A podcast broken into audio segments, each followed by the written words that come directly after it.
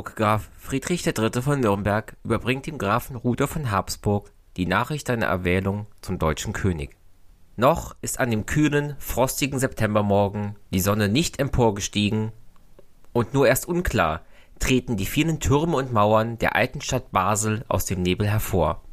Auch Graf Rudolf von Habsburg, obwohl er früh wach zu sein gewohnt ist, hat sich soeben erst von seinem einfachen Zeltlager erhoben und schickt sich an, im Freien auf dem Kohlacker, wo sie Rast gesucht, mit den wenigen Leuten seines persönlichen Gefolges das Frühmahl einzunehmen. Der jüngste der Knappen ist gerade im Begriff, einen Napf mit dampfendem Brei auf einem als Untersatz zugerichteten, nach oben abgeflachten Kohlkopf aufzutischen, da, inmitten der noch herrschenden, nüchternen Ruhe, erst ein leises Zittern des Erdbodens, dann deutlich näher rückend Pferdegetrappel, Unruhe, Lärm. Vor dem Grafen von Habsburg hält eine stattliche Kavalkade, festlich gerüstet.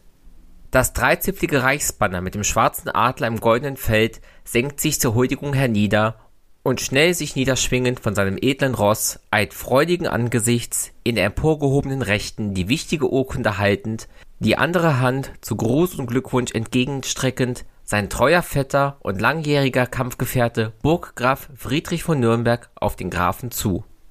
Und mit weithin schallender, lauter Stimme verkündet der Bote, Rudolf Graf von Habsburg, ihr seid vorgestern in Frankfurt zum deutschen König erwählt worden.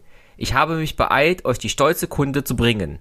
Aber für Überraschung stumm, die Hände wie zum Gebet ineinander gefaltet, steht regungslos der Graf, weiß er doch, dass mächtigere, einflussreichere Fürsten als er im Reiche vorhanden sind, die Ansprüche auf diese höchste, ihm zugedachte Würde erheben.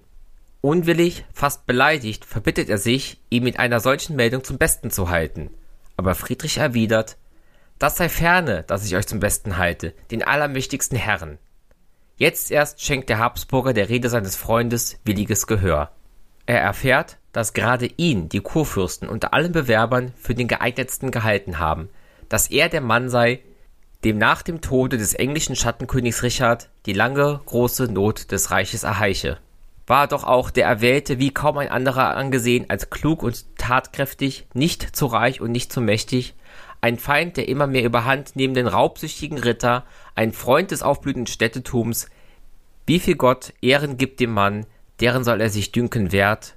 Mit diesen Worten, berichtet eine Reimchronik jener Zeit, habe nunmehr Rudolf die ihm angetragene Würde angenommen.